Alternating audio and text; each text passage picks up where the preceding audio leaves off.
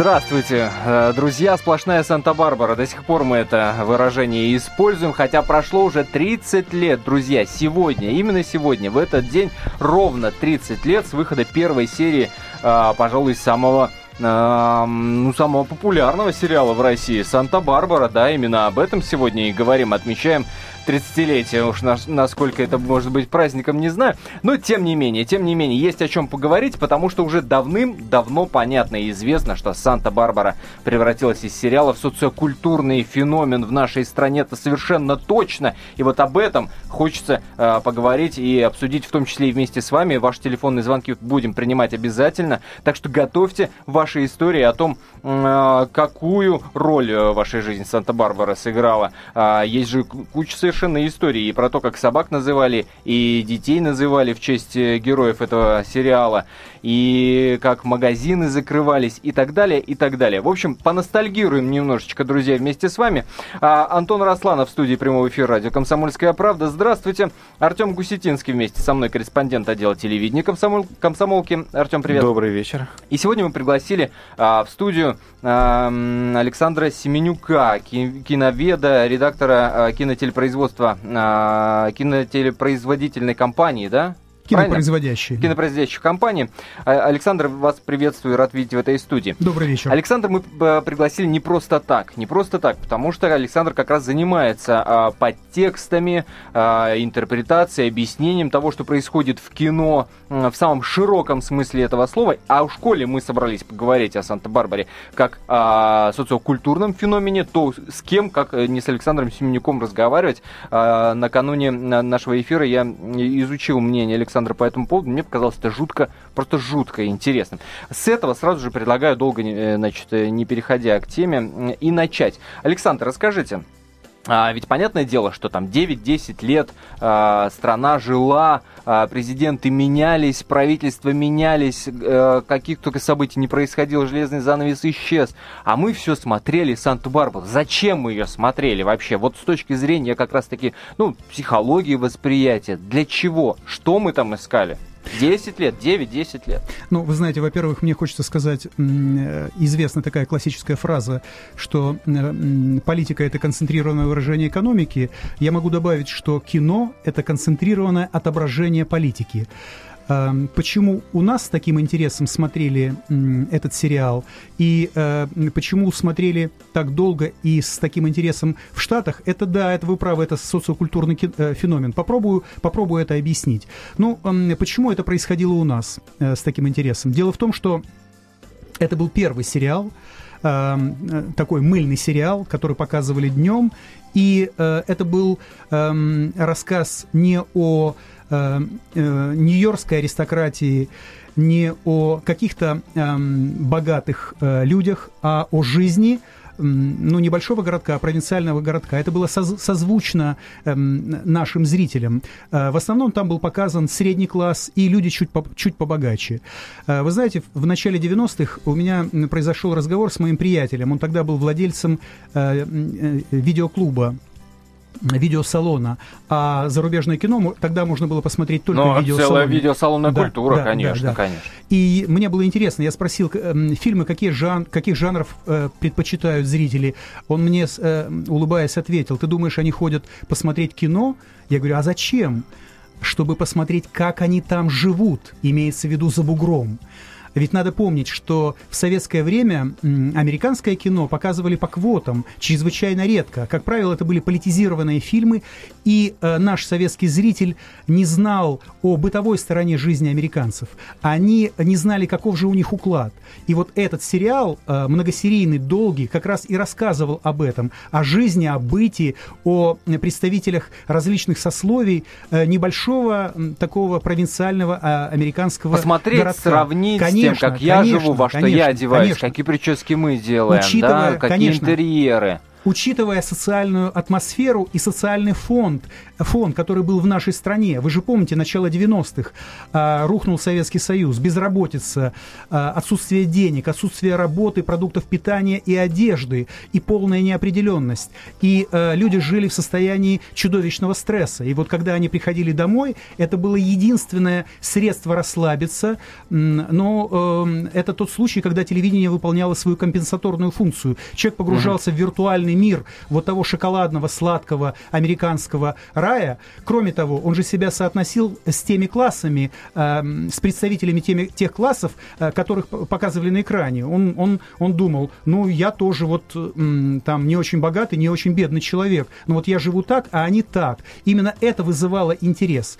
Ведь, э, да, ну и еще были политические мотивы э, уже Кстати, про политические да. Э, мотивы. Как вы относитесь к тому, что э, к этим, я не знаю уж, наивным или чем-то обоснованным разговорам о том, что э, Санту-Барбару в частности и подобные сериалы американцы засылали к нам для того, чтобы зомбировать значит, наши мозги, для того, чтобы повернуть мозги в сторону значит, э, своего восприятия мира. Ну тут, тут я прошу прощения, что перебиваю, тут, наверное, нельзя уже об этом говорить, Антон, потому что сериал-то был заслан к нам, как ты говоришь, в 92 году.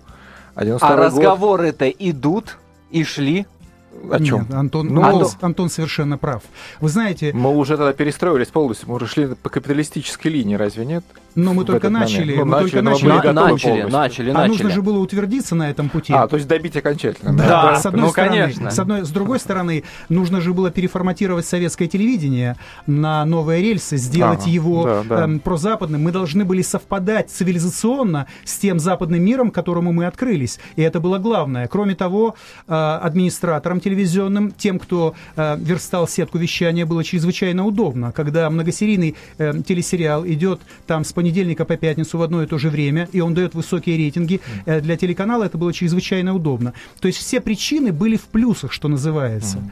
Вот. Но вот о том... Но у да. нас-то и в Америке по-разному воспринимали. Абсолютно. Если мы смотрели, Абсолютно. посмотреть, как ковер, значит, лежит, да, там да. какой стул и так далее, то американцы зачем смотрели? Дело в том, что... Мега популярный сериал был в Америке. Да, Э, дело в том, что э, создание сериала приходится на время президентства Рональда Рейгана. А это же очень непростое время.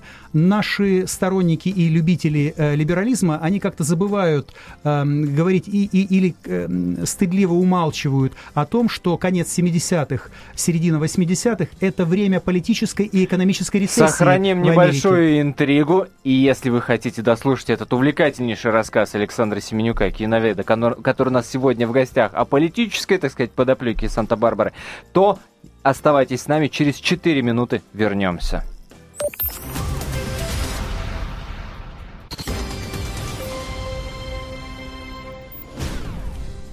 Еще раз здравствуйте. Это прямой эфир радиостанции «Комсомольская правда». В студии Антон Росланов, Артем Гусетинский, корреспондент отдела телевидения, и Александр Семенюк, наш сегодняшний гость, эксперт-киновед. Говорим о Санта-Барбаре, как это неудивительно. Собственно, и повод-то есть. 30 лет, друзья, 30 лет прошло, как э, Соединенные Штаты Америки увидели, как вообще свет увидел первую серию э, этого сериала. И мы продолжаем говорить э, с Александром о том, э, какие, э, какие подтексты читались в этом сериале, читаются сейчас, о том, на фоне каких событий это происходило. И предыдущую часть нашего эфира мы закончили на том, что э, закончили на Рейгане, на самом деле. Я думаю, что мысль надо развить.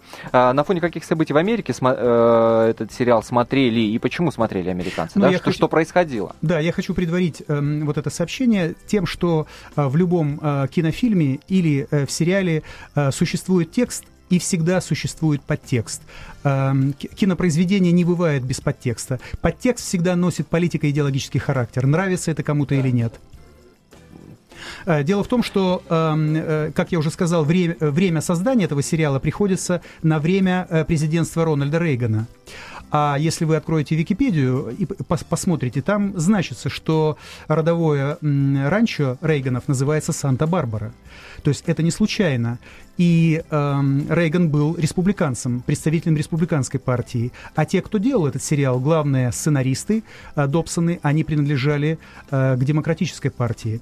Если Но это не значит, что Рейган лично сказал, давайте Нет. снимать Санта-Барбару. Боже упаси, наоборот, это были его политические противники, представители... А, наоборот. Конечно, наоборот, представители раз, иной критиковали таким Совершенно образом. Верно. Да, а... да. Если с этой точки зрения э, посмотреть на любой э, э, фильм, э, блокбастер, американский фильм э, класса А, то вы заметите, что э, в этих фильмах идет скрытая полемика, скрытая критика одной партии и другой. Вот, например, Голливуд — это вотчина демократов. Там есть э, республиканцы, но демократы в большинстве. Это продюсеры, те люди, которые дают деньги. Эм, соответственно, любой крупный фильм — это механизм, инструмент политической э, борьбы, предвыборной борьбы, которая идет в да, мы привыкли непрерывно. к тому, что американцы и Голливуд снимают фильмы только для того, чтобы заработать на Конечно, нас. конечно. В этом природа кино. Э, кино американцы делают вовсе не для того, чтобы заработать. Это э, вторая и третья цель, потому что с тем, как поставлен прокат и реклама в Штатах, они знают, сколько вложили, сколько соберут приблизительно, несмотря на кризисы. А вот эм, первая и главная причина, почему почему там снимается кино, это манипуляция массовым общественным сознанием. Конечно, один фильм не сможет изменить, коренным образом изменить общественное сознание, но вот если на определенные темы выпускаются десятки и сотни фильмов, они действительно формируют uh-huh. общественное сознание целой нации.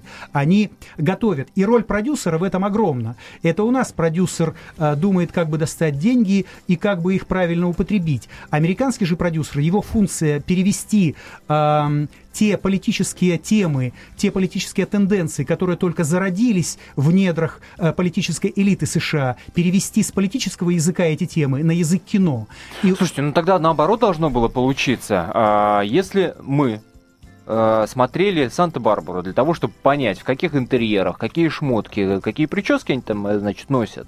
А американцы смотрели, потому что это э, про них, это про соседей. И это отображение это... тех кризисных явлений, то, которые да, были в то время. верно. То, да. что происходит, то тогда Получается, наоборот должно было быть. Это не мы должны были 9 э, там, с лишним лет смотреть этот сериал в запой, а американцы там, ну, три года там был пиковый с 89 по 91 Если я ошибаюсь, Артем да, поправь Три с половиной года, три с половиной года были вот, высокие рейтинги, да, а потом рейтинги мега рейтинг, сниза, а потом, ну, я ниже, так понимаю, ниже, что рейтинги ниже, до, где-то до 89 года упорно росли, а получается 5 лет все-таки нет, нет, Хорошо, нет, даже если 5. Три с половиной года, около 4 лет рейтинги росли, а потом стали падать. Коллеги, давайте договоримся на 4. Хорошо, но 4 против против 9, да, да. это и, впечатляет. Это как раз, это как раз э, тот период, когда эм, э, реформы Рейгана еще не набрали своих сторонников. Ведь э, время президентства Рейгана – это время кризиса, это апофеоз, кульминация политико-экономического кризиса. Я хочу просто напомнить, что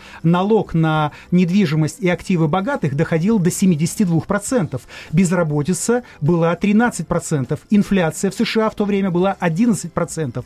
В первые годы президентства, президентства Рейгана внешний э, долг, национальный долг США э, увеличился, скакнул от 998 э, миллиардов долларов до почти 3 триллионов. Вы представляете? То есть то, э, то состояние, в котором находится кризис, э, кризисное состояние, в котором находится США сейчас, уже так был, было чревато тогда, закладывалось все тогда. Рейган смикшировал, от, а, отодвинул, сдвинул сроки этого кризиса во многом за счет обрушения СССР. И именно эм, тип, тот тип экономики, который ввел Рейган, и получила название Рейганомика. Mm-hmm. Так mm-hmm. вот, э, Э, демократы выпуска, выпустили этот сериал, где э, в опосредованной форме была критика отображения всех тех кризисных явлений, э, которые были и до правления Рейгана, и во время правления Рейгана, которые были, э, по, по мысли демократов, э, привнесены республиканцами в социально-политическую, в общественную жизнь Америки.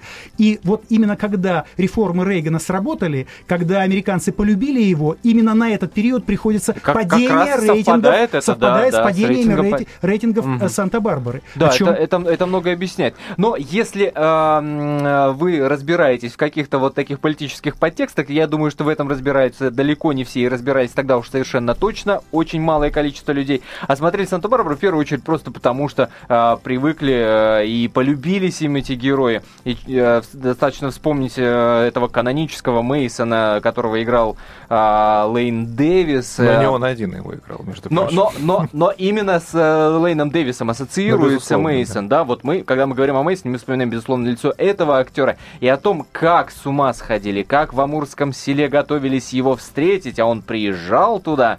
Нам рассказала редактор «Комсомольской правды» в Благовещенске Татьяна Смирнова. Я предлагаю послушать эту захватывающую историю. Амурчане воочию увидели Мейсона из Санта-Барбары, актера Лейна Дэвиса, в далеком 2004 году.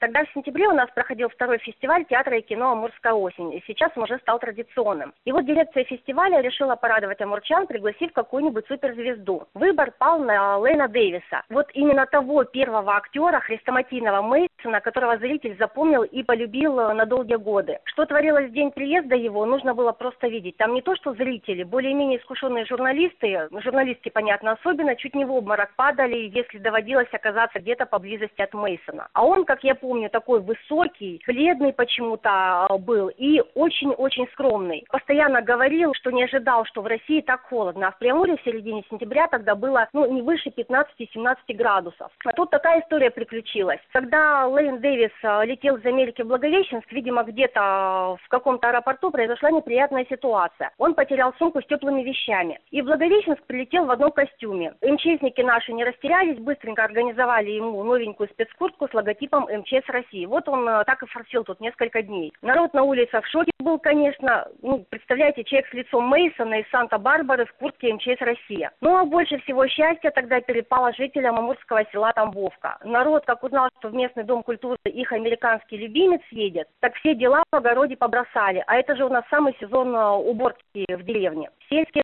Женщины свои лучшие наряды повытаскивали из шкафов, мужики те прихорашивали, чтобы грязь лицом не ударить. И в день X народ ДК начал собираться ну, задолго до начала самого творческого вечера с участием Дэвиса. Все не могли поверить, что вот-вот увидят Мейсона. А некоторые зрители, благодаря прессе, уже были в курсе истории с потерянной теплой одежды. И буквально за день успели навязать носков, рукавиц. Кто-то в зал прямо тащил банки с солеными помидорами, грибы маринованные. Не знаю, правда, воспользовался ли Дэвис потом этими подарками или нет. Но он тоже долго не мог прийти в себя от такой жаркой встречи. Говорил, ну, в Москве меня узнают там в лицо, ладно. Но в таких далеких русских селах. Ну и напоследок, конечно, долго фотографировался с тамбовчанами. А у моей тетушки, кстати, в Тамбовке, это фото уже 10 лет, главное украшение в доме. А дядька мой так до сих пор тетю к этой фотографии ревнует. Если в Амурском селе за день навязали носков для Лейна Дэвиса, когда, его, когда он приезжал туда, то э, в Ижевске в 96-м году э, люди просто не поверили, что может к ним приехать сам Лейн Дэвис. И именно поэтому на его творческую встречу собралось катастрофически малое количество человек. Об этом нам расскажет Светлана Коробейникова, бывший директор кинотеатра «Россия» в Ижевске, где, собственно, эта встреча и происходила. Светлана Михайловна, здравствуйте.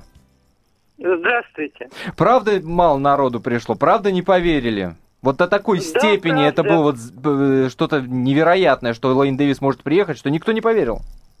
Не поверили, даже был парнишка, звонок от парнишки, который предложил нам сыграть эту роль.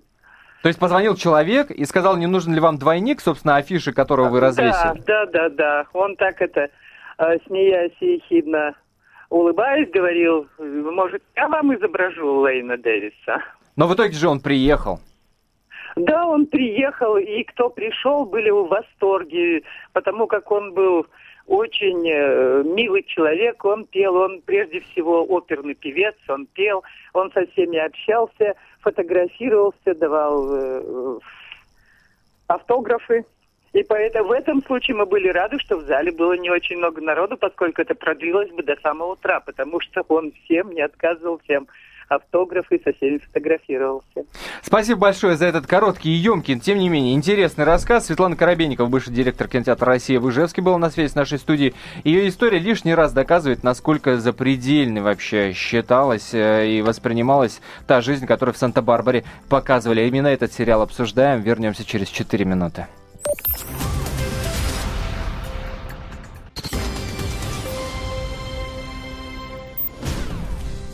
30-летие сериала «Санта-Барбара». А, в кавычки я беру, конечно же, слово «отмечаем», но и тем не менее в теплой компании. Меня зовут Антон Росланов, Артем Гусетинский, корреспондент отдела телевидения, и Александр Семенюк, киновед в студии прямого эфира а, радио «Комсомольская правда». А, пара любопытных а, фактов касательно «Санта-Барбара». Ну, во-первых, а, в мировом рейтинге длинных или нескончаемых сериалов «Санта-Барбара» занимает всего лишь десятое место, хотя мы при, как бы так сразу сразу же да, договорились, что это самый длинный сериал. Ничего подобного. Лидер путеводный «Свет», который по этому поводу занесен в книгу рекордов Гиннесса, а, его смотрели 57 лет подряд. Ну, дальше там а, можно информацию найти, какие дальше, на втором, третьем и так далее месте. Самая дорогая реклама в 92 году на канале РТР была именно в сериале «Санта-Барбара». С 1984 года не было ни одного года, чтобы сериал «Санта-Барбара» не получил самую престижную телепремию Эмми в какой-либо номинации. Еще один любопытный факт. Авторы сценария, супруги Добсона, получили получили за работу в общей сложности 30 миллионов долларов. А, за один день снимали по 43 минуты экранного времени. В работе были задействованы 5 сценаристов, столько же режиссеров, 150 гримеров и костюмеров. За все время съемок, а, еще один любопытный факт, сменилось 3 Мейсона, 2 Теда, 5 Сиси, 4 Келли, 2 Джины и несколько Сантан после ухода из сериала главного Мейсона э, Лейна Дэвиса, которого мы уже, собственно, э, и вспоминали, рейтинги этого сериала сильно сильно упали. Еще один любопытный факт. В России сериал стали показывать э, по разным версиям, кстати, с 216 э, или 217 серии, и до конца его в итоге россияне не увидели, а увидели э, лишь 2040 серию, а всего в сериале 2137. Артем, я так понимаю, что есть версия, почему? Ну, версий тут много, то, точной информации, почему мы действительно не стали смотреть сериал с самого начала, ни, ни у кого нет, но мне так кажется, что в данном случае наше телевидение поступило по принципу, по которому в свое время фирма «Мелодия» советская знаменитая выпускала пластинки знаменитых э, рок-музыкантов и поп-музыкантов, когда брался альбом, допустим, полный, там, состоящий из 10 песен, одна песня выкидывалась, и в этой ситуации это уже был не альбом, а сборник, и за него нужно было меньше платить, и, соответственно, лицензия стоила дешевле. Может быть, и здесь по той же схеме поступило наше телевидение. Вот, хотя почему выкинули именно вот столько серий, э, там больше 200 с самого начала, э, не совсем понятно. Но, кстати, есть, я пользуюсь случаем, вот завтра выйдет в, в, в «Комсомольской правде» вот информация. А, такие вот яростные фанаты Санта-Барбары э, из нашей страны, ну, из СССР, которые сейчас живут, допустим, на Украине, вот есть некий человек, э, О, Сергей да, Быков, да, э, да, да, знаменитый да, да, фанат, да, да. он сейчас собирает деньги на озвучание серий, которые мы не увидели. И там частично они озвучиваются, частично это русские субтитры, но, по крайней мере, люди, не владеющие английским, могут в интернете вскоре смогут все серии посмотреть, но сейчас уже могут посмотреть те серии, которые не были показаны с самого начала начала.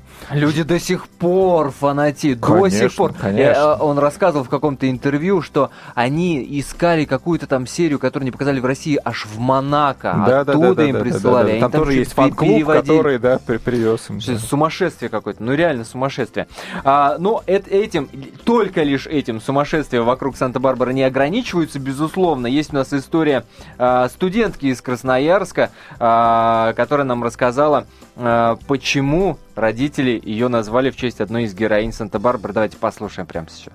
Меня зовут Иден, мне 20 лет. Меня решила так назвать мама. Она в 90-е любила смотреть Санта-Барбару. И когда она ходила беременная, они с бабушкой сидели, все думали, как меня назвать. И в итоге решили меня назвать Иден. Когда имя мое слышат, периодически все удивляются, потому что имя очень необычное. И сразу спрашивают, а почему так назвали? Приходится каждый раз заново объяснять. Мне не надоело, мне как-то даже нравится, потому что людям интересно, и мне не сложно объяснить, почему так. В детстве, ну, ребятам было сложно мое имя запомнить, и меня называли просто Ида. Бывает, что когда в лицо не видят, и мое имя и фамилия написаны где-нибудь, иногда думают, что это вовсе мальчик, потому что воспринимают это имя как мужское. Ну, очень нравится, потому что ну, имя такое одно просто, и все, и сразу тебе запоминает. Это была, собственно, Иден Гарник, студентка из Красноярска. Я не знаю, повезло или не повезло девушке с именем. Наверняка повезло. Кстати, по поводу имени, если позволишь, э, такая вот история. Вот буквально сегодня, готовя материал, вычитал, что э, э, так сказать, возлюбленный Иден Круз Кастильо, да, как мы все помним, актер Эй Мартинес в жизни, Да. он продолжает сейчас активно сниматься, и буквально в этом году он снялся в сериале «Ночная смена», это про врачей сериал.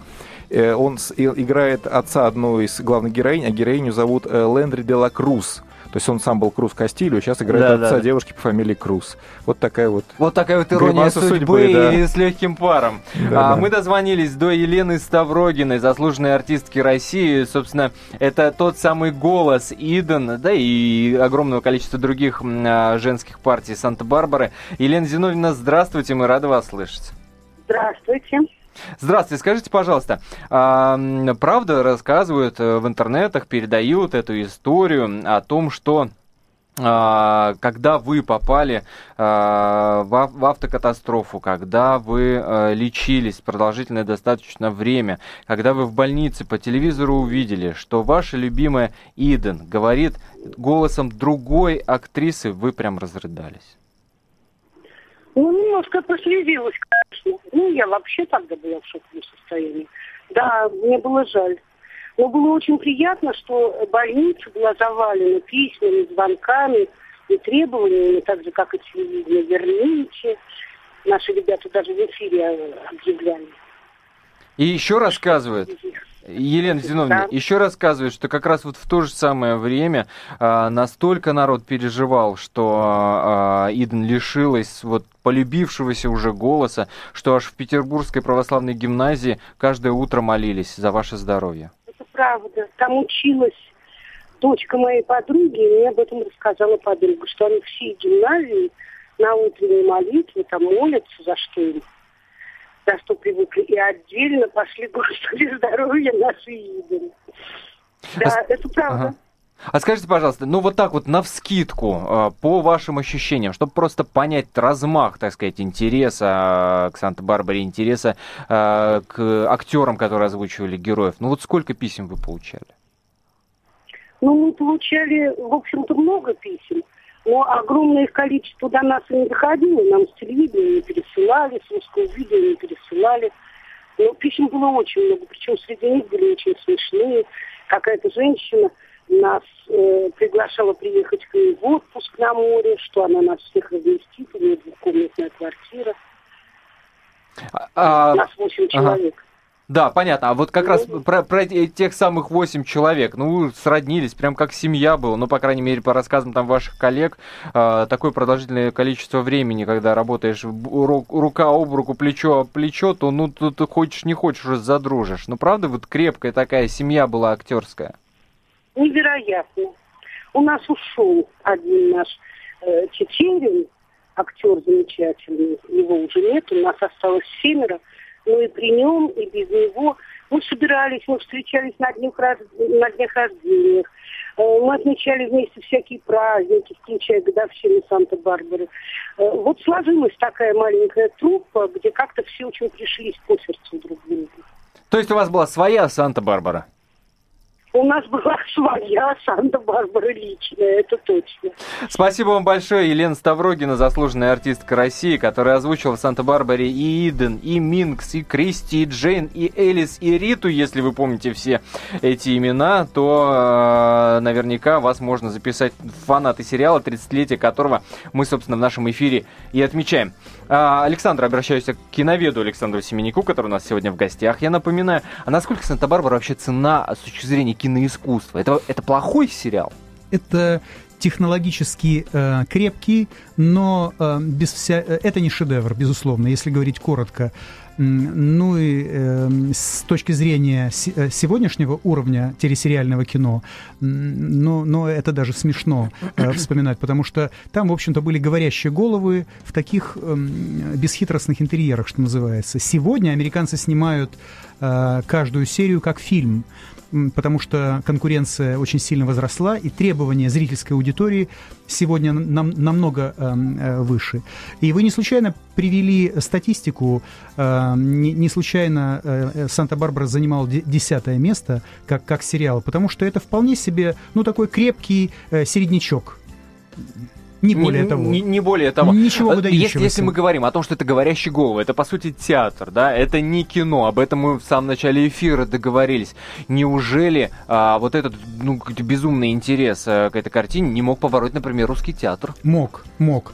А, Более того, интерес э, к длинным сериалам, почему возник эм, э, у наших телезрителей именно тогда? Дело в том, что вот это вот клиповые технологии, они стали просто придавливать население, понимаете? А, а, э, психология российского человека такова, что ну, ему хочется такого неспешного повествования, он хочет развития А, взаимоотношений героев. А когда все это эм, ляп-ляп, хоп-хоп, и, ну, знаете, как вот в музыкальных клипах, человек не успевает сообразить, что же происходит на самом деле на экране. Поэтому вот это вот агрессивное давление коротких э, динамичных кусков, э, что представляет сегодня современное кино и современные клипы, они, в общем-то, раздражают и вызывают неприятие у зрителей. Продолжим после небольшой паузы.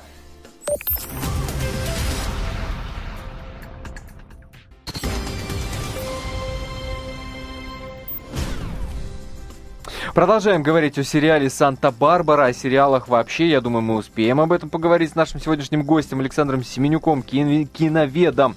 А к вам, э, дорогие наши радиослушатели, я обращаюсь с вопросом о вашей-то жизни. Чего Санта-Барбара? Э, какую, какое место, какую роль сыграла? Вот вы- мы уже рассказали вам истории о том, как э, девушку из Красноярска э, Иден Гарник э, назвали в честь а, героини а, этого сериала. А, мы знаем о том, что а, в 90-е огромное количество собак появилось с кличками Мейсон, просто гигантское какое-то количество.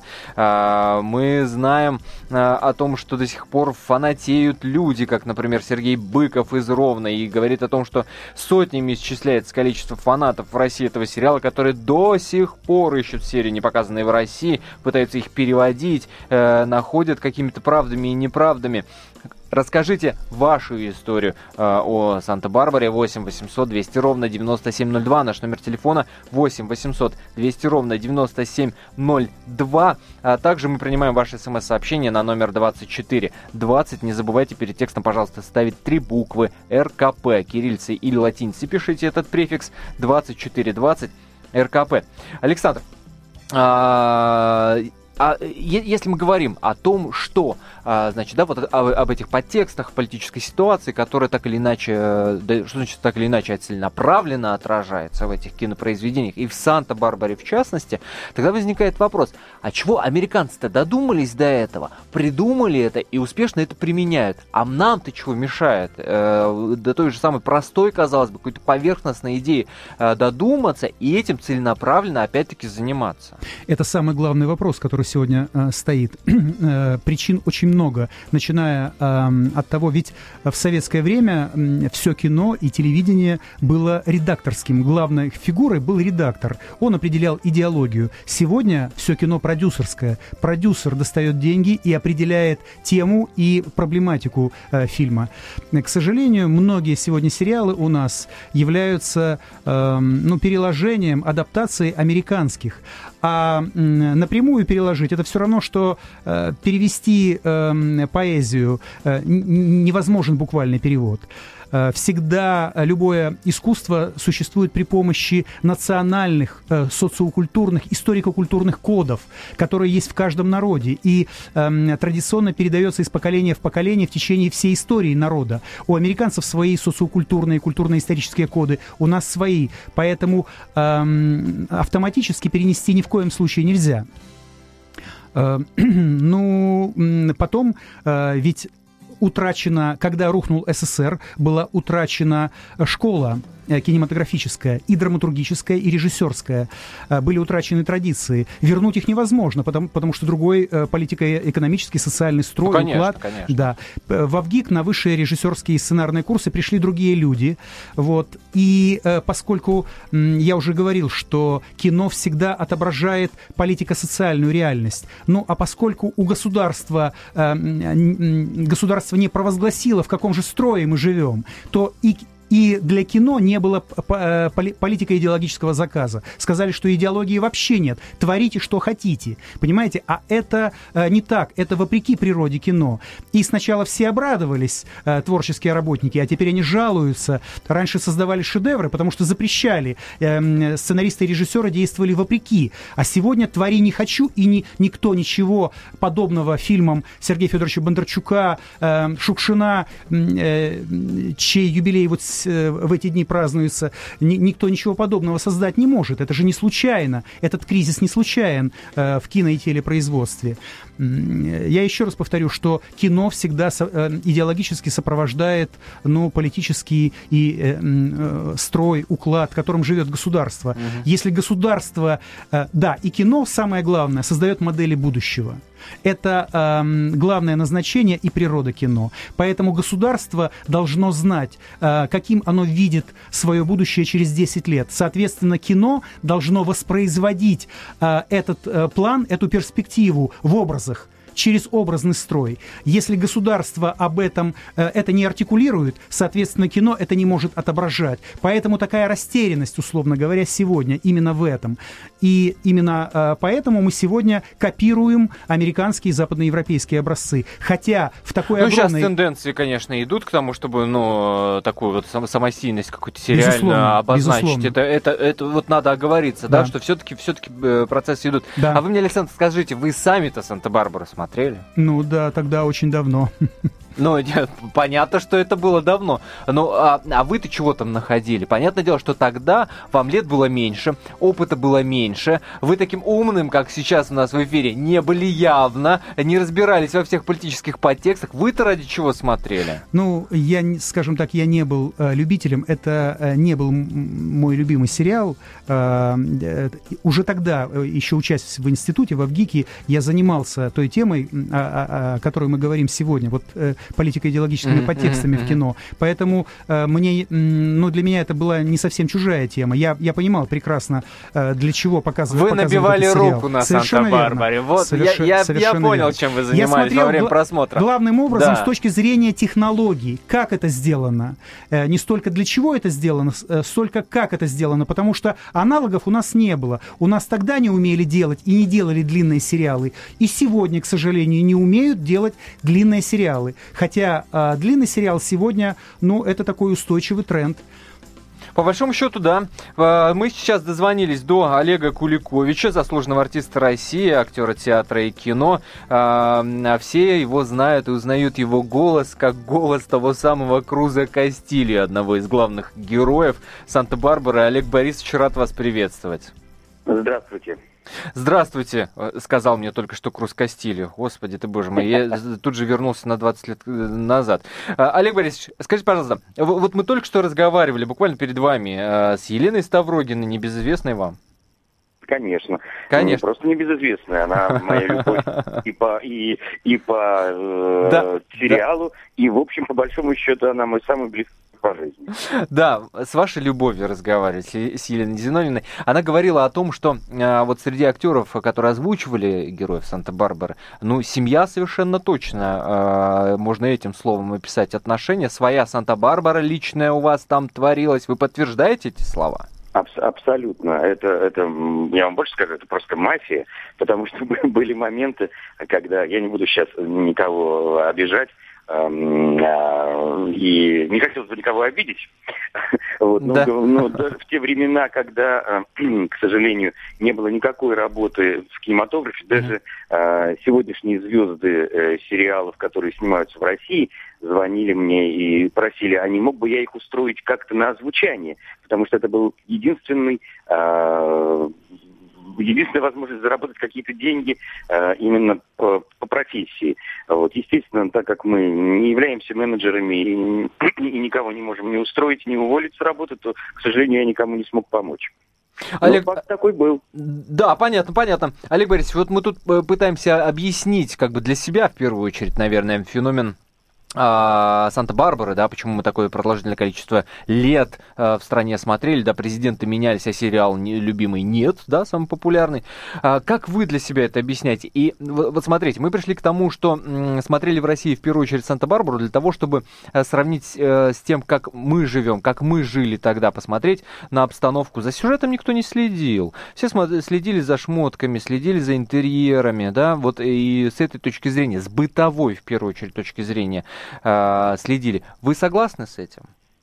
Нет, я не согласен с этим, хотя это, безусловно, присутствовало. Но вы знаете, э, на самом деле в те времена были советские сериалы, э, которые не назывались сериалами. Да. Это были там «Тени исчезают в полдень», высочайшего уровня, с моей точки зрения, качества вообще фильма там и так далее, и так далее. Вы понимаете, о чем я сейчас говорю? Да, да, да, да. А, а, значит, не буду углубляться долго в это. Но это было совершенно другое. Э, это, это была, в общем, во многом и, как бы и пропагандистская история. Я вообще хотел посмотреть на другие, на другие человеческие страсти, mm-hmm. которые, э, которые могут быть в другой жизни. Понимаете?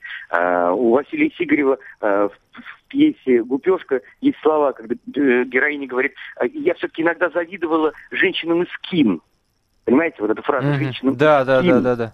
Вот мне кажется, вот это ключевая история. И вот их страсть, конечно, одежда, да, наверное, и, и то, что там и, и шикарная жизнь, и, э, и тому подобное. Ведь тогда был сериал Даллас да, и Санта-Барбара. Поняли вас, поняли вас. Спасибо большое. Олег Куликович, Круз Кастили был в эфире нашей э, радиостанции. Друзья, вот такая Санта-Барбара.